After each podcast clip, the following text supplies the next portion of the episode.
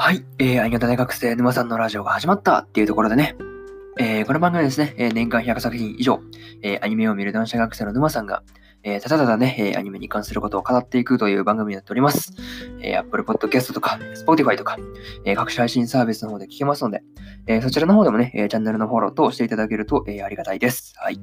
ですね、うん、こんな感じで、まあ、やっていこうと思うんですが、えー、今日ですね、えー、日本語るうちのまずこれが1本目です。で、1本目は何語るのかと言いますと、えー、神様になった日の、えー、4話の感想ですね。こちらを語っていこうかなというふうに思います。はい。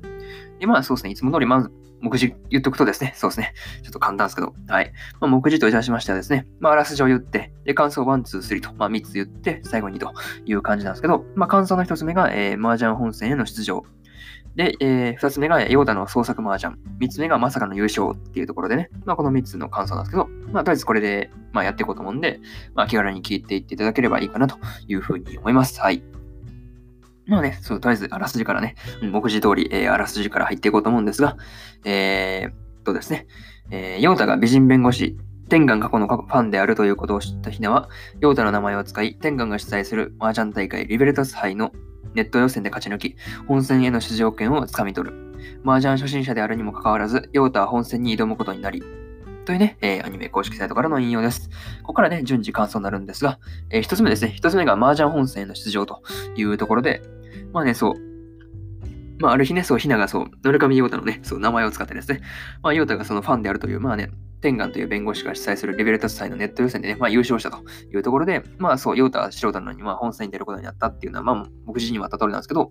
まあね、当日そう家を出るとですね、まあ1話と2話に出てきたね、あの友人と、まあイザナミさんがね、そう応援に来てくれたというところで、まあね、その友人のそう名前がアシュラだっていうふうなこともまあ判明してましてね、そう、またしてもヒナが突っかかるというね、アシュラみたいな感じのところで突っ込んでたわけですが、まあそうですね、そう、やっぱりそういうね、なんかイザナミとかアシュラとかね、そう、神の名前多いよね、ヨータの周りね、そう、神みたいな名前の人多すぎるやろっていうのはすごい思ったりしました。また神かというところですよね。とりあえずね、これが一つ目である、えー、麻雀本戦の出場というところで、えー、次二つ目ですね。二つ目が、えー、ヨータの創作創作麻雀というところで、そう、見事にね、そう、まあね、とにかくね、あの、ヨータがね、その、あの、本戦でね、あの、格好つけるのがとにかく面白かったね。そう。あの、なんかあの、試合前に流れてたね、あの、なんて言うんだろう、参加者のね、あの映像みたいなのあるじゃないですか。あの、なんていうの、勝利的なね、そうなんか、宣言みたいなのがあるわーってやっていくやつあるじゃないですか、順番で。よく知らないんだけど、なんかそういうのあるじゃないですか。まあ、それでヨータがとにかく格好つけてるの、すごい痛々しいというかね、そう、中二病感溢れるあれでなかなか面白かったんですけどね。はい、そうそうそうそう。まあ、格好つけるのがとにかく面白かったっていうのが。あとそうですね、なんか、そう正直ね、あの、そう、麻雀のルールとか全く知らなかったんですけど、なんか、ひなの言ってることがなんか変だというかね、そう、なんかちょっと、なんて言うんだろう。なんて言うんだろうな、そう、ルールに即してないっていうのは、なんか、そう、なんとなくはわかるんですけど、まあ、それでなんか、あとそうですね、あの、技名があったじゃないですか、あの、名前がね、そうそう。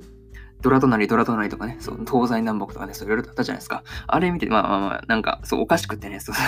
一人で笑い転げてたっていうところなんですけど、まあね、とにかくルールを無視してね、好き勝手やるヨータは退場になるどころかね、そう、天眼という人にますます期待されていくのがなかなか、そう、面白かった。既存のあり方は認められないみたいなところがクソ面白かったわけですが、あれめっちゃ面白かったよね。そうそうそう。普通退場させられててもおかしくないレベルのね、そう、あれなんですけど、なんか逆にそう、どんどん期待が高まっていくっていうのがすごい面白かったなというふうに思いました。まあね、とにかくヨータのノリにね、付き合う対戦相手の3人もなかなかすごいなとか思ったりするんですけど、なんか、普通ブチ切れててもおかしくないじゃないですか、ね。ふざけるなみたいなね、そう、麻雀をね、なんか冒涜してるみたいなこと言い出しそうなもんなんですけど、逆に付き合う3人がすごいなと純粋に思ったりしました。ね、あの、麻雀ルールとか知ってる人がとかからしたらね、なんかそう、もっと面白かったやとかなとか、もっと面白かったのかなとか、そうそうそう、いろいろとそう、まあなんか変なことになったんですけど、勘でそうなったんですけど、まあ当時そうですね、なんかそんなことを思ったりしました。これ、麻雀ルール知ってる方がね、なんか面白そうな感じかなとかいうふうなことをそう思いましたっていうのが、まあ二つ目の感想の締めですね。ですこれで二つ目の感想でる、えー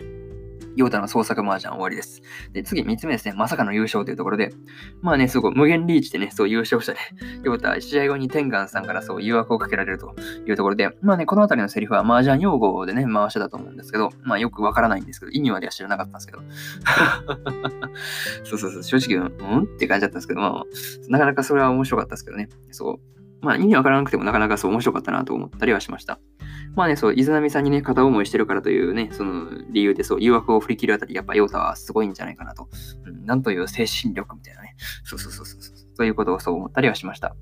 まあね、個人的にそう、破れてるお父さんの高級スーツをどうしたのかっていうのがちょっと気になるところであるんですが、うん、あれどうしたのかな？なんか、あ次回で語られたりするのかな？高級スーツどうしたんやろとか、そうそうそう。何に使ったとか、その辺ね、そうそうそう。説明するのもあれなんですけど、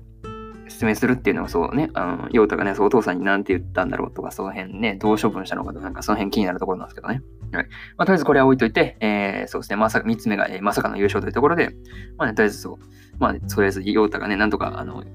そうそうそう、あの、なんていうの、天眼さんからの誘惑を振り切ってね、振り切ったところまでは良かったんですけど、そのお父さんのスーツをね、半分、左の方ですよね、左をちょっと破られたんですけど、ね、そうそうそう。